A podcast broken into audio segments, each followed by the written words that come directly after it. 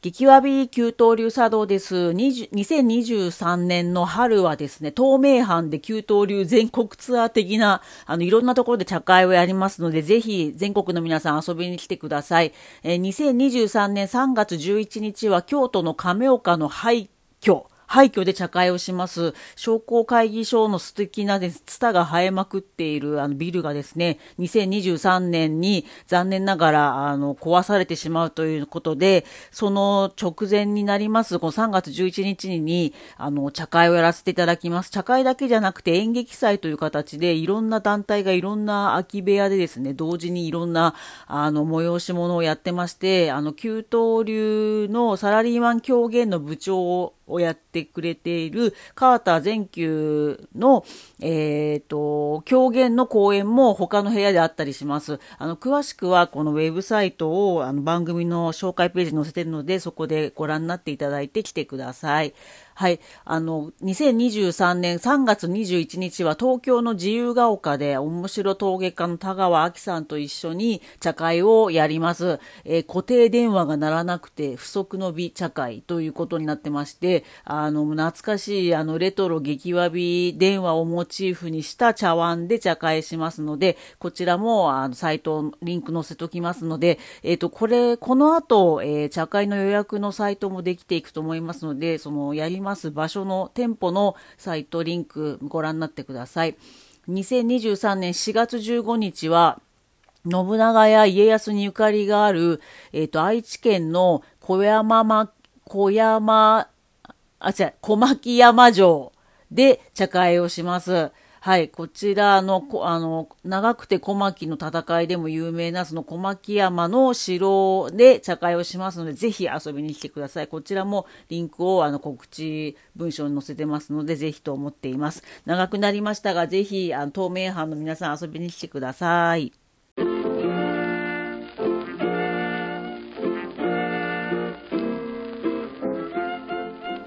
激わび給湯流茶道です。給湯流茶道はオフィスの給湯室で抹茶を立てる茶道ユニットです。信長や秀吉が戦の陣地内で茶会を行いリフレッシュしてたというエピソードをもとにサラリーマンの戦場であるオフィスで茶会をしようというコンセプトです。この番組では給湯流茶道メンバーたちが、えー週末や出張先で博物館や美術館に行き、展示を見て知ったことをレポします。博物館や美術館で見た歴史の新ネタを食べる、えーか頭文字を集めて、ハッシュタグ歴史のハクビシン、よろしくお願いします。古きと今から新しきを生み出す人の基地京都のシェアスペース古今園の提供でお送りします。させていただきます。はい。あじゃあ今日も豪華ゲストが来てくれました。自己紹介お願いします。はい。えっ、と、なりわいの伊藤と申します。伊藤博と申します。よろしくお願いいたしますよろしくお願いします。はいえなりわいはどんなお仕事なんでしたっけ？えーまあ、読んで字のごとくですね、はいえいろんななりわいを作っていこうという活動をしております。ーよろしくお願いいたはいはい。えー農業から衣類まで、はいでは、住居まで、おはや おはようからお休みまで全てやる感じでえーそんな感じです。よろしくお願いいたします。よろしくお願いします。はい、あの今日はですね、今あの2022年から23年にかけて大ヒット中のインド映画の RRR について食べろうと思います。よろしくお願いします。よろしくお願いします。ウェイなんか。えっと、私はあの普段よくラジオにも出てもらってるあの面白陶芸家の田川亜希さんがはい。あもう去年からずっと RRR 面白いから私はもう2回見に行くとか言ってて行かねばとは思ってたんですけど全然行けてなかったんですよ。で、まあ、はいはいはい惹かれ惹かれた理由はイギリスのことディスってるよって教えてもらって何ってなってなるほど。こそれは絶対見に行こうって思ってやっと見に行けたんですでめっちゃ面白かったって言ったら、まあ、あの伊藤さんもね見に行ってたということでそうですね。私も、はいはい。なんかおおもろいらしいぞっていう噂を聞いて、うんうんうんそうやっていろいろ言ってたら、私は3回見ましたとかいう人が現れて、やっぱ多いんですな。そうそうそう。マウント取ってくんのよ、みんな。2回目ですとか、4回目とか。まあでもそれはマウントを取るっていうかもう3回見見てしまったみたいなはいはいはい。勢いで、で僕は見る前に3時間の映画って聞いてたので、うんうんうんうん。これは結構大変だなと思ってたら、うんうんうんいやいや、むしろ3時間見終わったら前より元気になりますって言われて、いやあのそれ伊藤さんに言われて私も見た直後めちゃくちゃ元気になったんですよもう血がたぎってそれでそのまま夜興奮していっぱいその動画見ててその RRR の。ええ。次の日がズタボロに疲れ果てまして あの あの仕事が死にかけるっていう。そうですね、もうちょっと映画だけ見て元気になってすぐ寝るっていうのがいい感じであすね。そうそうそうそうそうそうそう。それかまああのう戦いの打ち合わせの前に、まあ、3時間見てその後プレゼン行ったら勝てるみたいな。そうなんですよね。なんかあなんかね2000年代0年代かな。結構インド映画がそのとんでもサブカル系で流行ってた時期があってその映画秘宝って。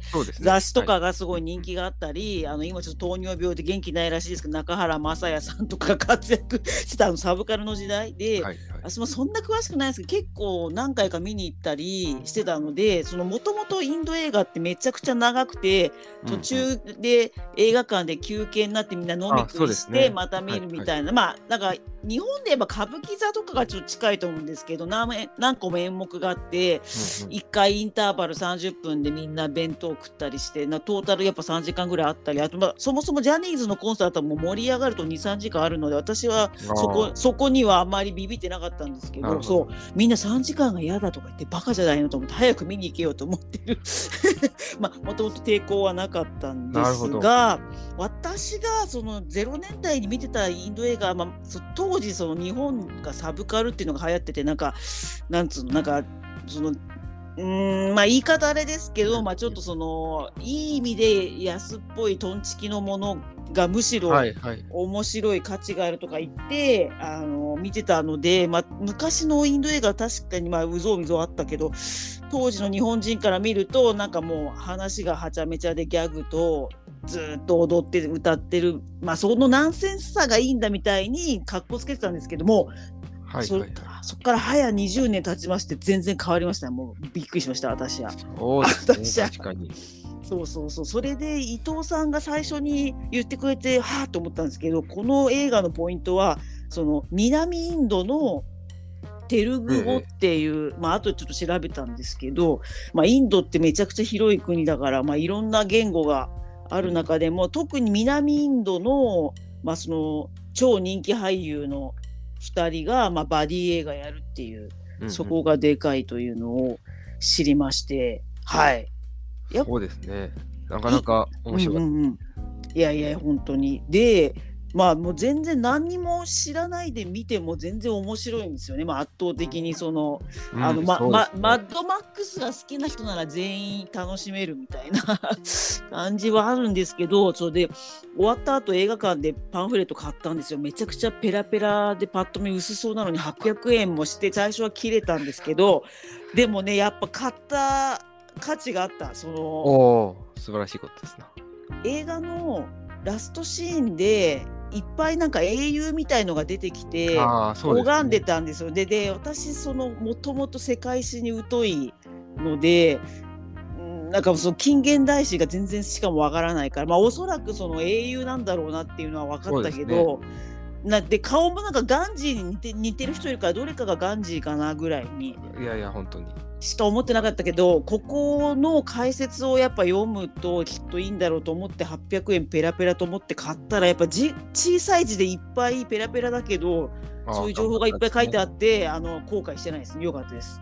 はいというのでそのそうなんですよね。だから結構こうよ読み込めばいろいろインドの歴史がわかるような映画なんでしょうけど、まあそれをと去っておいても、そうそうそうそうあさておおもろいいてもめちゃくちゃ面白いしなんとなくはみんな知ってるじゃないですかそのインドが、まあ、日本もあ中国がまずアヘン戦争で大英帝国に潰されかけたことを私たちは知ってるしそうですね。まあそのインドにその中国から盗んだ 大英帝国東インド会社が茶葉をインドに勝手に植えまくってそのリプトンとかの紅茶でアフタヌーンティーとか言って、そうお前ら何言ってんだよ植民地で作ったもんでティーなんか飲みやがってみたいなことはなんとなく知ってるのでまあ、テーマが一応その、まあ、なんかでしかもまああのそのパンフ見たらい実在していたモチーフになってる人が2人がいるらしくってそうですね。その人たちが主人公。がそうそうそのその、まあ、ももともとインドのそのに住んでいた方の中の英雄2人の男がその大英帝国に戦いを挑むみたいなのが、まあ、でっかいテーマの、えっと映画なんですけどそうそうそうそう。話としてはね、なんかこう、大英帝う国ん。植民地支配しに来てる偉い人が、そうそとある部族の人さらいをそうそうそう。人さらいっていうか本人たちは買ったつもりでおるみたいですけど。うあそうそうそう。可愛いね村の女の子を買って買い取って、まあ、奴隷だから当たり前だろみたいな。そうそうそうそう。何してくれてるんやって言ってそれを取り戻しに行くっていうそういう割とシンプルな話。そうそうそう。シンプルな話ではあるんですけどいやそのパンフレット見たらもう号泣しました。あでそもそもねそもそもというかその、まあ、い伊藤さんもちょっと話してたんですけどその実在したその、まあ、大英帝国からそのイギリスがあインドを独立させるのにはい頑張ってたインド人の中で、その、まあ、昭和初期か戦前とかに日本にもいろ日本の人もそういう、まあ、日本は日本でまあ微妙だが大東亜と東映圏とか言ってあのいろんなそのアジア系のこう独立をまあまあその人たちは正義感あったけどまあいろいろあったけどいろいろ亡命してきたインド人がはいはい。日本にカレーを広めたっていうね歴史が。そうなんで。そうそうさっき伊藤さんも言ってたけど皆さん銀座の歌舞伎座の近くにナイルレストランってねタモリも通っていたという伝説のまあ今もある。今ももちろんご健在の。そうそうそう。あのレストランめちゃうまいんだけどあれ最初に作った人とかあと新あの中村屋ねカレーで有名はない。新宿中村屋とかも、まあ、ざっくり言うとその頃の1920年代から40年代のインドでその大帝国から勝ち取るぞって言ってて、まあ、日本人とも交流があってうん。亡命した人たちが作ったカレー屋は今もうまいけど、まあ、その辺の実在した人がモチーフの映画だって思うともうし泣くよね。死ぬ。いや 号泣。しかもこう。ファンタジーとしてまあおもろいのはその人たちが、まあ、全然別々の独立うんうんうんうん。運動をしてた人たちで有名な方たちが、うんもしうん。もし若い頃出会ってたらみたいな。あそうそうそうそう有そういうファンファンタジーはあったみたいですね。そうそうそうそう。そこにその宮崎駿のジブリ的ななんかものも入ってきて、まあ、ナウシカ的なその近なんだろうな近代的なものに戦う昔から自然を愛する人たちがうんその虎とかを操って、まあ、あんまり言うとネタバレなんですけど 虎操ったり昔からの弓矢を使って大英帝国をぶっ壊すっていう最高すぎる、まあ、マッドマックス的な。結局ぶっ壊すんですけどいや本当にですよ。っていうのがもう号泣だったんで皆さんぜひ見ていただきたいんですけどでそのはうんペラペラだけど内容が濃いその800円のパンフ見たらちょっと私が知らないだけかもしれない。その大英帝国側のその白人の俳優と女優の人いたじゃないですか。はいはい。よく見たら片方まずそのスコット大佐みたいな方おっさんはええ。なんとイイギリスの北アイルランド出身っていう号泣のまあこれはこれでまたイイギリスイングランドにいじめられていた、あれそうですね。北アイルランドの人でであの冷徹な妻の女の人はアイルランドのダブリン生まれってことで号泣するこれわざとキャスティングしてる可能性はありますなるほど。と私は思いましたよ。いろいろ読み取れるとこがありますね。そうそうそうそうだからクソ大英帝国にさらにやっぱいじめられ一番近くにいじめられてたアイルランドの人たちのご出身の人をわざとキャスティングしてると私は信じたいね私は。ああ、だからこれすごいお深い、深いというか、結構そういうことありますね。その絶対考えてるよねこの監督さんなんかその、うん、パンフ見るとめちゃくちゃその考えてるみたいだからその負の歴史を。ね歴史うんリサーチに時間をかけた結果、三めっちゃ時間かかっちゃったという。ああそうなんだそうなんだでもありえるだだから私がいいやあの今まで見まああんま私映画見ないんですけど今まで見た映画で最もイギリス人がダサくムカつくしょしょぼく描かれている描かれてる映画なんでなんかそういうダサいイン,、まあ、イングランドって、まあ、大英帝国をの役をやってくれる人っていうともうアイルランド人しか逆にいないのかなみたいな。でちょっとね深読みを勝手にしたんですけどちょっとあのねあんまり詳しくないけどいろいろあるもんねアイルラ北アイルランドもギリ今も揉めてるもんね本国と。まあやっぱそうですね。うん人死んだりしとるっしょ。こう大体さ差別する問題ってその差別する側される側がありつつはいはいはいはい。その中でもさらに差別構造を作ってこうこうややこしくしていくみたいなのがあわざとねやって煽ってその弱い者を叩いてそう弱い者同士であの利益をそうそう利益を吸い上げるみたいな。恐ろしやですよ。そう考えるとうん、今回の映画に出てる悪いやつ側も実はもっと上にそうそううそうそうそう。上に行くとこの人たちのそうそうそうそう。であのー主人公の人が恋をする心優しいお嬢さんいるじゃないですか白人のはい。大英帝国の、その人はイングランド出身なんだってすごくない？めちゃくちゃ細かいなと思った。細かい設定ですね。そう。だから悪い大英帝国を悪く書くところの人はもともと大英帝国をもしかしてよく思ってない側のアイルランド系の人をキャスティングしたのかなっていう思いました。激アツですよこの監督は。なかなな準備がなされてますね。出されてますね。なんか、まあ、そのパンフ見て初めて分かったんですけどさっきちょっと伊藤さんにも話してたんですけどその結構旗が出てくるんですよね。あそうですね。の映画の中でモチーフで。でもなんかよく一色の旗とかが多くて今のインドはあそこパンフ見て初めて知っただけどね。あの白となんかくすんだオレンジとくすんだ緑みたいな3色が有名、あまあ、インドの。ではそれはなんかキリスト教徒と、まあ、ヒンズー教徒とあとイスラム系のそのみいろんな民族がいる宗教をいろんなバックボーンの人のいる国だよっていう意味らしいんです今のインドの旗は。でも絶対その旗をい一回も使わなかったっていうのはわざとそのやってんだっていうのがパンフに書いてあってこの監督が、まあ、今の私もこれも知らなくて今のインドはちょっとヒンズー教至上主義に今走ってるらしくって他のね他の宗教の人を、まあ叩こうみたいなのがあるから、まあまあどうしてもね多数派を優遇しちゃうっていうことですそういうことでですね。でもこの映画の中だとその警察官側だった人はまあそのメジャーであるヒンズー系で、もうそのもう一人はそのずっと森の中にいた、まあ、素朴な民族これがそのなんか今で言うとヒンズー以外のあの、まあ、弱者側になっちゃってる、まあ、い人で,、まあ、でストーリー上もイスラム教の家の中に隠れてそのさらわれた子を探していくっていう。うんうんうんそのイスラム系少数民族系の、えっと、主人公一人とそのメジャーのヒンズーのうん。ふ2人が大英帝国に戦いを挑むっていうのがもう本当であればそのでまあ北インド南インドのどっちの英雄も最後出してきてるらしいんですそのねエンドエンド最後のシーンで。ええ。だからイギリスにた戦うためには全部のインドにいる人たちが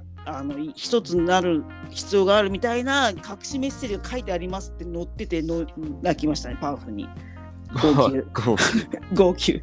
なんか知んないけどそこの部分が半ずれが起きててすごいぼやぼやなんですよ字が。ちょっと印刷が。珍しくこんな薄いパンフレット急いで作ったのかか増刷したのかな急いで。そう一番その熱いメッセージが書いてあるページだけがなんか字がずれててですね。まあ熱い。そこも泣けたんですけどそう。でなので皆さんペラペラのパンフも買うといいんじゃないかと思われます思われますみたいな。いやだからいろいろ背景がわかるっていう。それもまたそうなんですよ。なんかそのインドの現在の国旗になる前はいろんな旗がそん並列で存在しておったああなるほどね。そりゃだっていろおんなやっぱ藩藩に分かれてるみたいなね。なんか日本でなんとか藩松前藩とかのま藩とうですね。同じ字で、うん、なんとか藩の王がいたとか書いてあったのだからこれそうですね。確かに、だそうだそういねうう地方バラバラにやってたとこにいきなりとんでもねえ悪いやつがやってきたからまとまらなきゃいけないみたいな。あだからそういう意味では、まあ、スケールはめっちゃ小さいですけど日本も全く一緒だったってことですよね。その一応まあ徳川幕府がいたけどいろんな藩で成り立ってたその日本っていう国に、まあ、日本の場合はもう四方が海だから大英帝国もフランスもあドイツもアメリカも来てでぐちゃぐちゃにされて。あの最近 NHK の番組がそういうのすごいやってんなと思ってるんですけどその明治維新っていうその綺麗事はやめようみたいな、うん。そういうその薩長が新しい日本を作ったみたいな綺麗事は日本国内で都合がいいように作られた神話であって本当はマジでアヘン戦争みたいなことが日本で起きてたんだみたいなの結構やってんですよ。うんうん。だからまああのに日本をだからまさに大英帝国がインドにやったのと一緒でだからその分裂させて弱体徳川幕府がそう優秀だったからで頭も良くてすごい、まあ、NHK の受け売りですけど、まあ、すご実はめちゃくちゃ情報も集めてたしちょっとやそっとのなんかあ条約出しても騙されなくて結構そうクレバーに対応してたんだって本来。はいはいはい。でこれ結構舐めてきたけど徳川幕府マジで頭いいからすぐには植民しかできないなってなって、うんその薩長みたいない、まあ、言い方してですけど、まあ、田舎者にを煽ってあのしかもアメリカは南北戦争が終わって武器が余ってたからバンバン安く売って、はいはいはい。えこれで言う徳川幕府撃っちゃいなよみたいに、まあ、アヘンの代わりに日本の場合はそのぶそうそれで分裂させられて死にかけたっていうのだからまさに同じことやらされてた日本。まあ危ねえ危ねえ。いやそ,、のだからそ そっから日本はもう暴走して最終的に爆死したわけじゃないですか。なかなかね、第二次世界大戦にそうですよ。ごたごたしてしまいましたね。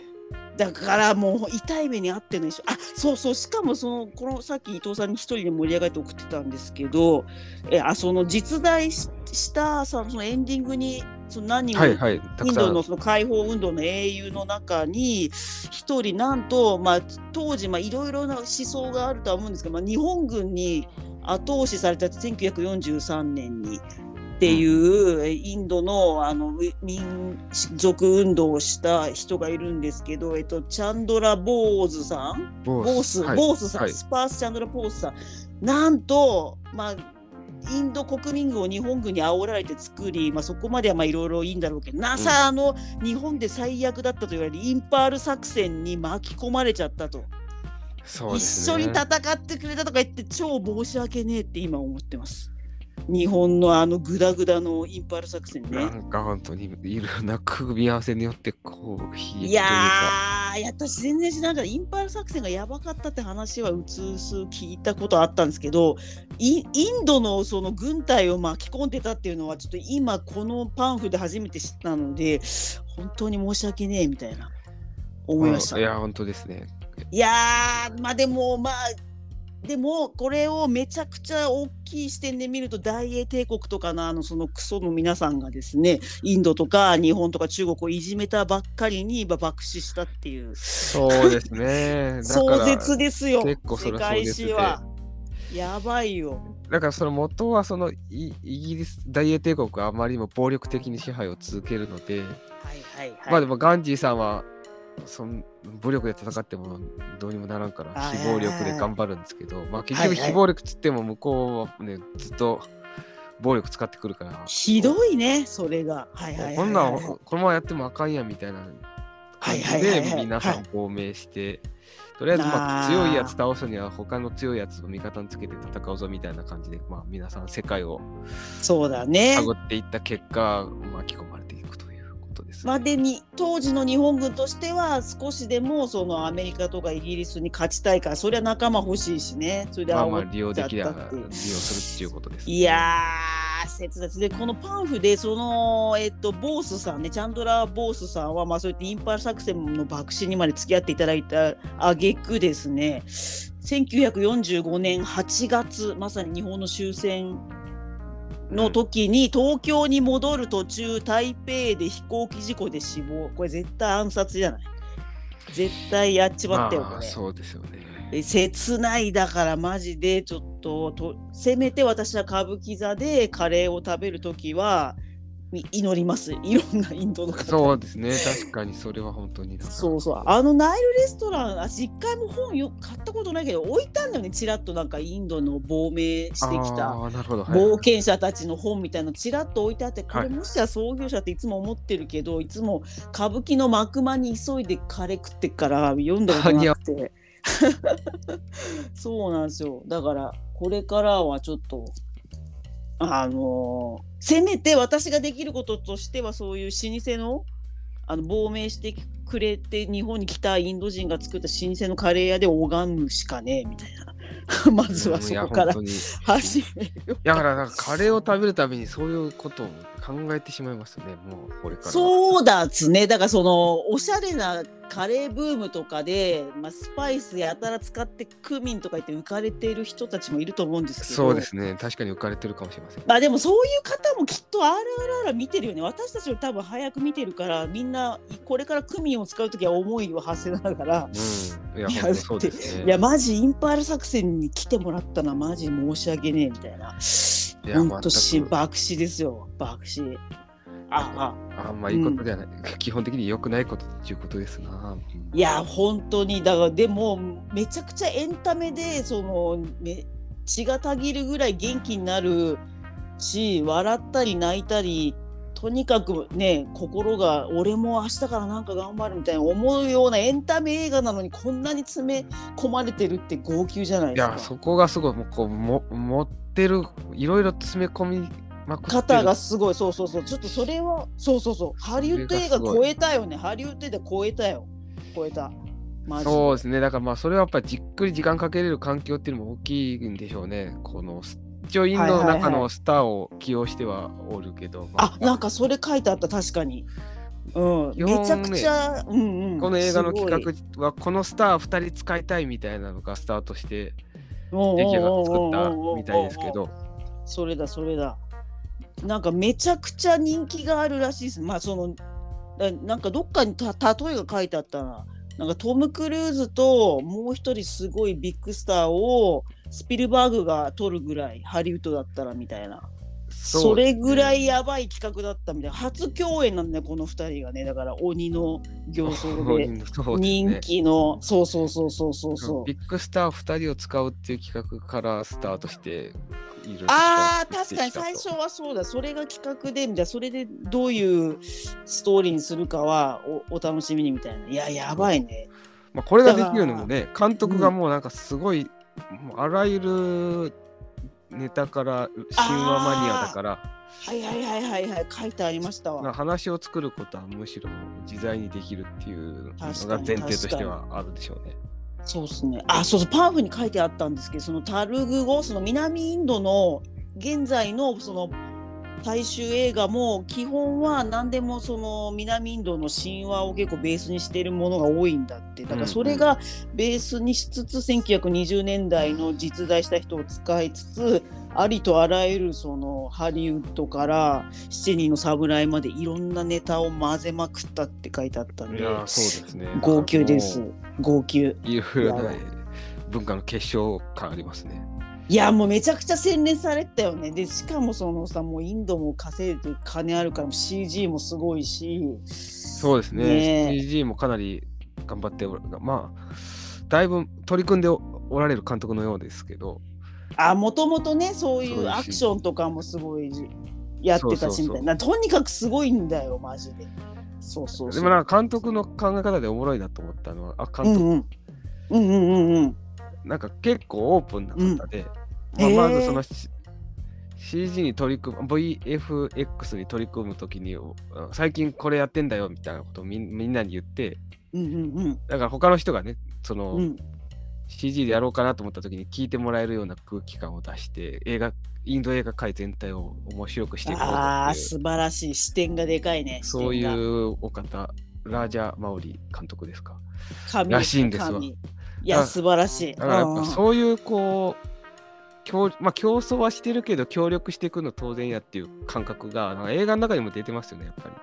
ああはいはいはい。だからその違う民族同士部族同士だけどただ一緒に戦うみたいな。最終的には協力するみたいなところ。確かにだって片方側一旦そのまあ事情はあるけど大英帝国の犬とだってね警察官のトップになってるっていう役だもんね。警察役ですからね。そっからのですよ。そっからのあの合体ですから。いやすごいわ。すごいこう現実とのシンクロというかリンクもあるしまああくまでファンタジー映画だけどみたいななんかすごいそうだね。ここまで盛り盛り込んでおるわ確かに確かに。だからまあちょっとスケールダウンになっちゃうかも。日本の場合だとシン・ゴジラみたいなノリに近いのかもしれないですあれもちょっとリアル。今までは、まあ、ね、ある意味子供たちの神話としてのゴジラだったけど、まあでもあれも重たいもんね、元もね。その原,、まあ、原子力とか水爆やっててみたいな。あれにちょっと近い。あれそうですね。ノリは近いけどでもこっちはアクションがまあまあまあまあまあでもまあそうですね「シン・ゴジラ」になんかあの3時間もあってインド映画なんてその下品で私みたいなあのなんかなん湿った映画見るあの私にはちょっと下品で見れないとかいうやつにはちょっと「シン・ゴジラ」ですけどいいんですかみたいに言うしかないですかね。まあ確かにそうおっしゃるように「シン・ゴジラ」あくまでなんかまあ勤め人の現実を一つ反映した。だから結局、うんうん、技術官僚が何とかしちゃうみたいな話まあそうだね。ちょちょっとスケールダウンはあるからでもまあどうしてもそのなんか言い訳して見たくないって言ってるなんかあまあそうそう。まあ新そういう現実反映という意味ではまあシン・ゴジラ見れるんやったら全然楽しめるでしょうとはあそうそうそう。だからだから片方は警察官でいろいろそのねまあまあざっくりだけどそうそうそう。だから大丈夫いけるっつって。マッドマックスとシン・ゴジラが見れた日本人ならいけるっていう。だからそこ そんぐらいまあ国境を超えるパワーのある映画というそうだよね。だだからもうアメリカに何世代も住み着いてるインド系の人にも火がついたんでしょうね。だってこれ今回アカデミー賞ノミネートされてんだもんね。あつか終わったんだっけ？ちょっと分かってないけど。そうそうそうそうそう。そのたただそのアジアだけで流行ったんじゃなくてこれなんかアカデミー賞のなんか授賞式でこの2人が確かダンスするみたいにちょっと詳しいことは調べてないですけどそれぐらい今世界的ヒットになってるからそうそうそうそう局地的なあのインドの面白あの、ね、おおバカ映画じゃないんだよねだからそこは。はい、まあその辺は結構この20年ぐらい、ね、そういうこう努力をしてきたっていうのはあるんですよね。その確かに確かに。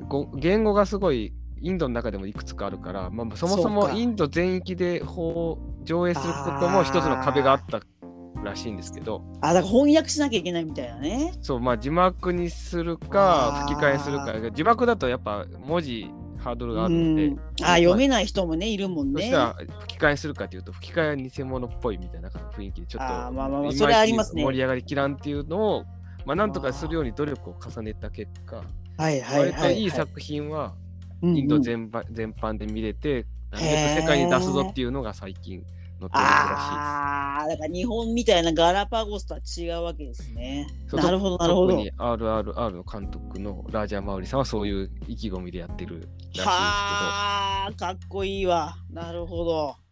いや、来たね、これは。だからすごいねどあ、ある種、ローカルなネタは結構多くて。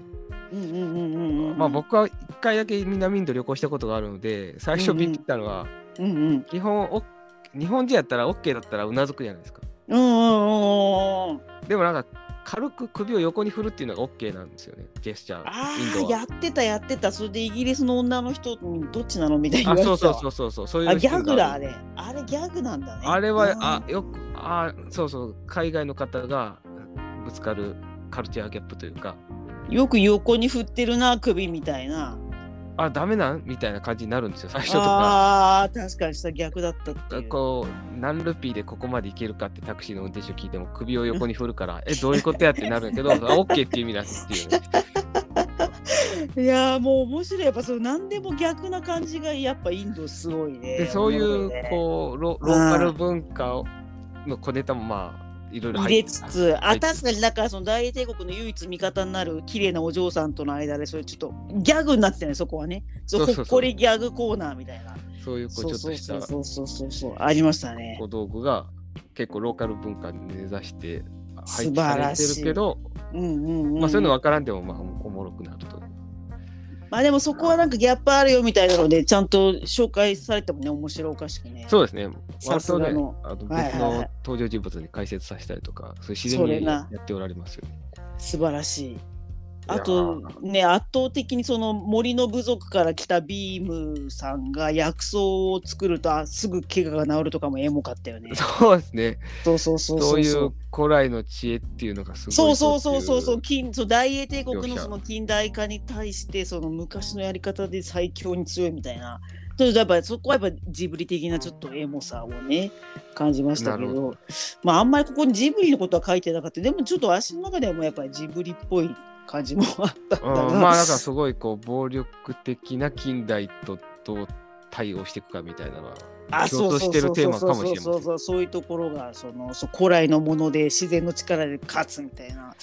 まあ、ジブリと違うのはもう完全にぶっ倒してしまうっていうところです、そうそうあとそのショタコンロリコンがないからその主人公がもうヒゲもじゃのおっさんっていうね。ムキムキの。に我々見えるけど結構若せそうなんですよ。これね、2人とも今まだでも30代みたいですね。そう、80何年生まれ、83年生まれと85年生まれだから、まあ全然私たちより年下なんだけど、まあでもムキムキじゃないですか。脇毛ぼうぼうで、そうですね。でもなんかね、歴史的な設定、でいくと20代の話になりますね、彼ら。ああ、でもそのか実際いた革命家、その大英帝国戦った人、結構20代ででそのまま亡くなった方とか多いわ、うね、うん、書いてあるのを見ると。そう、だから意外に映画の設定では若い。あれだよね、だから日本東アジア人って極端に若く見えるじゃないですか特に韓国人と日本人は。ね、確かにであのやっぱどうしてもひげが生えて彫りが深いってだけでおっさんに見えるけどこれはだから向こうで言うとジャニーズジュニアぐらいの若者の戦いなのか、うん、そうか！20代前半、はい。はい、やば！なるほど。キンプリね。イメージしたキンプリのイケメン2人が戦平野君と岸君が戦うみたいなノリだ本来。あそうなのか。でもひげもじゃすぎておっさんやと思っちゃった。そうそうなるほど。若いだからラブストーリーもエモい感じなんだその恋そうですね。やばい。だこれは私たちが本当に楽しむにはキンプリに置き換えなきゃいけないっていう。そうなのか。だから、ま、そのバイクにね、はい、20代頭の若い男子がバイクに2人乗りとかドラマですよねあそういうバディ感を本来楽しむものなんだ。なるほどね。だからちょ要素もあるっていうことですね。それはいいこと聞きました。こん私がもし2回目行くなら脳内変換しますわ。ちょっとそのも森から来たあの素朴な部族の方の人ちょっとコミカルじゃないですか。そしたらキングプリンスだったらそのコミカル役岸君がよくやるんでなるほど。岸君にしてそのちょっと頭いいクレバーな方はちょっとじゃあ平,、まあ、平野君とか。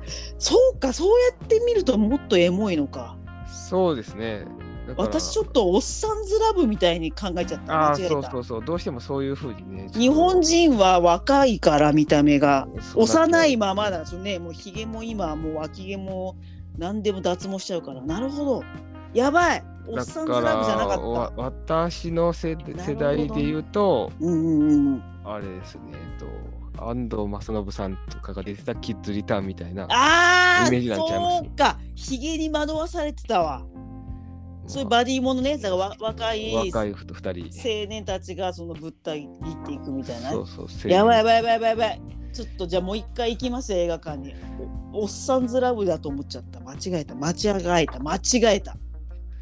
でもなんかそういうこういろんな映画の要素が全部盛られてるのがそうそうそうだからどこの国の人でももう楽しいみたいなねまあもうみんな一旦ハリウッド映画こ超えてるからそっかあなるほどね。だから2人がさ結構かっこよく映ってるカットがあるスチールが。はいはいはい、これおっさんずラブじゃなくてそういうイケメン若い人2人のす。ごい素敵な写真だと思わなきゃいけないんだ。よかった、ね、だってどちらも結婚しませんからね。一応そうだまだまだ。そうだ言い名付けいてもまだ未婚だもん。やばいやばいやばい間違えた。これジャニーズ映画ですね。そうなのか日本でやった場合はそういうことになるわ。超スターだからうまあ、すぐ思いつかないけど、まあ、そういうことだ。だ例えうんなんどうだろうな、うん、そういうことだ。だからイケメン2人が共演しますみたいな。そうそうそう。ああそうなのね。なるほどね。いやー、だからそのもそのも森の人の役の人はさ、だからそのちょっとお茶目なところも人気って、まあ、ダンスもめちゃうまいしみたいな。だからちょっと、まあ、めちゃイケメンっていうよりちょっとその面白いとこもあるみたいな、うん、愛嬌もあるって書いてあったけどでもイケメンだもんな。分かった。ちょっと見直すわ。そっかそれで結構さ裸で最初虎と戦うシーンとかもあるもんね2人ともやっぱ、ね、最終的にはちょっと民族的に戻ってきて反上乱になったりするからそこはじゃあそういうサービスカットだったね。ちょっとイケメンの。ダメだ。おっさんって思っちゃいけない。分かった。いや、ね、まさかジャニーズにご興味のない伊藤さんからそういうことを教えてもらえるっていうのは今日このラジオ収録して本当に良かったです。発見ありましたね。発見がありました。やっぱりひげに惑わされちゃいけないそうそうなるほど。目から鱗やで。そうなんですよ。じゃこれをだから日本でめあのリメイクする場合はそういうイケメンで配置し直さなきゃいけないってことだ。そういうことになりますね。はあ わかりました。いやマジ。そこ間違えちゃいけない。体毛がすごいからさそれだけでおっさんだと思ったけど分かったわ。間違えた。分かった。じゃあそパンフも見直します。そういう感じで。そうなんですよいや今日は勉強になりました。世界のイケメンのね、まあ、東アジアに閉じこもっちゃいけないってことですよ。そうですね。もう脇毛すらもうあの脱毛してるから今すね毛も。ジャニーズジュニア、まあ、20代。一つの特殊なカルチャーそうなんですよ。だからまあインドの人がそのなんの日本の20代のそのジャニーズとかのイケメン動画あのバディ映画みたいなの見たらまあショタコンだと思うでしょうね。向こうは逆に。そうでしょう。確かにまあ。これスタンドバイミーかなみたいな。小学生の冒険者かな。いやいや違うんですよ。これもうあらさあの子たちの話なんでっつって。え？って向こう向こうでなるしこっちはこっちでおっさんずラブだと思ったら違ったり、いやありがとうやっぱり人と感想を言い合うのは大事ですね新たな発見そうですね。ありました。はい、まあ、確かにその相手役の女の子若いもんな。それは日本と変わらんのよ。なんか細くて。そっちね。御意。そうですね。わかりました。これは結構大事な話ですね。生まれやすい場所ですね。脳内変化します。でそのダンス一応ね実在の革命独立運動家の方が若い時代にこういうことあったかもみたいな話だから。そういう話なんだね。だから大御所になって最後は首相になったりした人もいるけど。歴史に記録されてない段階の設定だから、ね、はいはいはいはいはい。だからあれだちょっと例え古いけど昔のヤマピーとあの亀梨君がなんか2人で歌歌ったりしてダンスしてた頃があったんですけどあれだああいう感じだ。そうなのかもしれないです。こっちとしてはそスター2人ね。御意これは新たなあれをあれしました。そうですね。ありがとうございます。伊藤さんに感謝いたします。じゃあもう一回見ていきます。そうだから結構いろいろ要素盛り盛り込まれてるから多分、うん、気がついてない要素はたくさんあるんだろうと思います。みんなそれでもう一回行くんでしょうね。すごい情報量だもんね。一個一個に。確かに。すごい情報量だと思います、ね、それでみんな2回3回って見に行くみたいな。確かに。あのジャニーズのコンサートも同じツアーでも何回もやっぱオタクって見に行くんですよ。波形あるんですか毎回？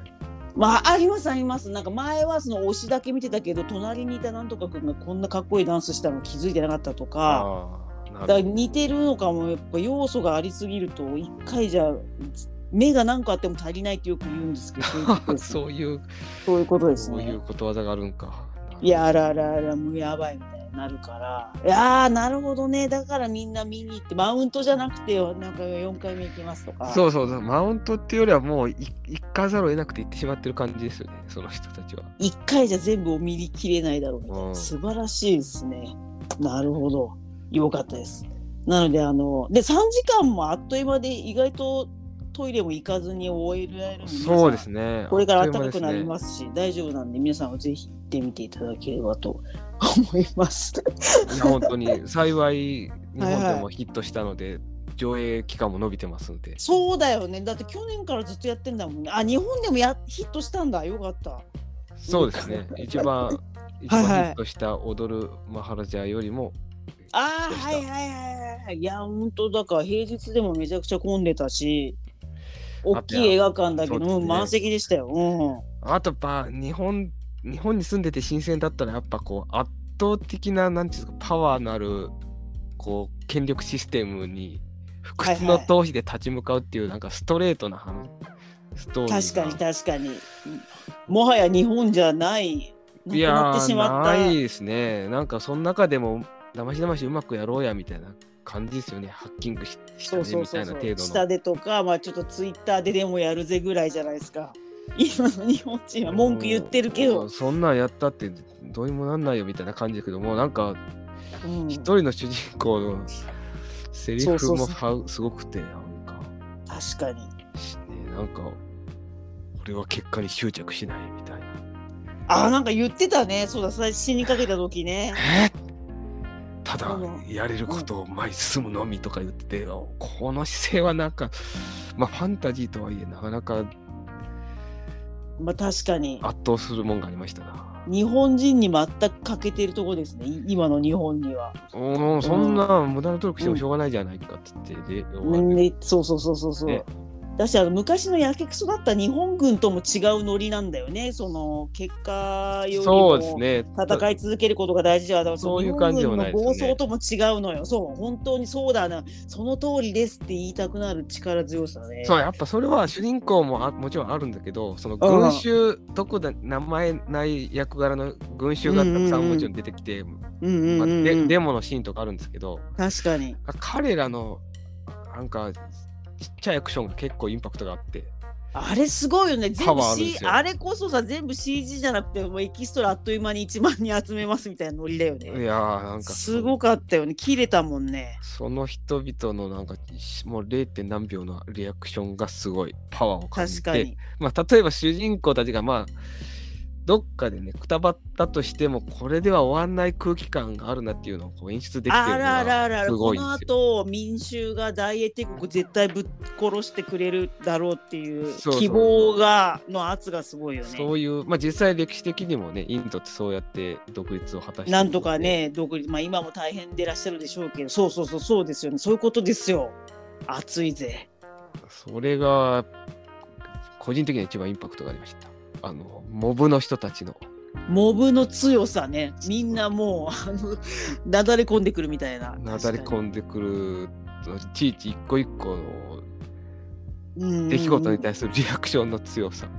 顔芸がね日本人ってさ顔に出ないからすごい。なんかそうそう。悪いやつが悪いことしてあまりにも残虐なことしてることに対するリアクションがすごいそうそう激しい。ギャーってなってたもんね。そうそう。でも確かになんかもともとそんな暴力を好む暮らししてない人にとってはかなり、ね、衝撃があるみたいですよ。ああいう残虐なものを見せられるっていうのは。あらそ素朴にやってきたインドの方々にとってそうそう。今でもそうですけど。いやそうだよね。大英帝国のその趣味の悪さよその公主権にするとか考えもつかない。半殺しで痛みつけるのを公開で殴るわけでしょ。いや、だからそう発想すらしないことをやってのけるんですよ、その悪い人たちが。そうそうそうそうそうそうそうそう。今でも多分インドってそんなに、まあもちろん特、うん、いろんな特殊例はあるでしょうけど、全般暴力はそんな好まない人たちやから、うん、なんか日本から旅行行って、まあいろいろこう、今はね、だいぶアプリでなんとかなったけど、まあ、ぼったくりとか多かったわけですよ、前って。そうですね、すぐぼったくりますね。でも、あんまりにも講習が鬱陶しくなって、日本人がめちゃくちゃ切れたことがあったらしいんですよ、知り合いが。お前やめてんのかっつって、拳を振り上げたら、うんうん、あれだけ嫌、なんかもうぼったくりで嫌、嫌なことしてたら、うん、ドジがビビって逃げ出したみたいな感じのことがあったらしいです。なるほど。だからそういう。そうそう。口でめちゃくちゃ言ってくるけどねああだこうだああだこうだ、そうそうああだこうだ。2人乗せたから2倍だとかいろいろ言ってきて すごい怖くも見えるけどそういう暴力的な脅しには全く耐性がないかわいいだからちょっと愛すべきインド人みたいな。そうそう。で私一回バレないかなと思ってこっちもなんか一桁高くなんか言った時があってあ安くあのこれでくれないこの器っつったらブチギレられた時あったけどね「お前」みたいな「桁が間違ってんだろ」って言われてバレたみたいなバレないかなと思って。5000円を500円で値切ったらバレたそうそうそうそうそうなんとなくドルで書いてフォワって見せたらバレたみたいな間違いないぞこっちはっていう、算数得意だからねインドの人ねあいまでにしとけやってそうそうそうそうそうそういや本当おもろいわなるほどねだからほっこり本来ほっこりしてんのにその本当だからとにかくヨーロッパがひどいんだよ本当によ植民地にしやがってよいや大変なことです。いや本当に。だからマジでそのジョン・レノンの世界平和の歌とかめちゃ虚無じゃんと思った。当時なんとも思ってなかったけど。うんそうですね。インド人には虚無しかない人お前イギリス人が何言ってんだよちょっと背景を知ると素直に受け入れられないです、ね、受け入れないですよ。マイケル・ジャクソンの「ブラック・オア・ホワイト」はグッときますよ。やっぱアフリカ系ですからマイコーがね、うん、あと「ビビアーザ・ワールド」とかもマイコーがやるのはグッとくるけどマジもうジョン・レノンが何言ってももう終わってたっていう。まあ小野陽子奥さんだけどさ。東アジア人奥さんだけどさ。いやそうです。複雑な気持ちになるそうそうそうそうそうそうそうそうそうそうという感じでしたはいなので皆さんぜひ3時間いき行きましょうはいというわけでございますすいません何やかんやで今日も激アツになって長くなっちゃってすいませんはいちょっとなんか最後お知らせとかありますかお知らせ。はい。そうですね、今、ほうほう。これから、あのー、お。まあ、これはちょっと東京の方にはあんま関係ないんですけど、はい、京都で、はいはいはい、京都でですね、ま、町屋で作業とか仕事場とか、あとなんか文化教室やりたい方がいたら、格安で使える場所が、なんと。大徳寺の近くにございますので、はいはいはいはい、ぜひお声掛けください。じゃあ、あのちょっとまあ詳しいことはリリンクを貼っておきますので皆さんそ、ね,、の、はい、そちらからはいあの伊藤さんの方にご連絡いただければと思っております。はい、はい、ありがとうございます。じゃあ今日も激アツトークありがとうございました。はい、では失礼いたします。失礼します。はい。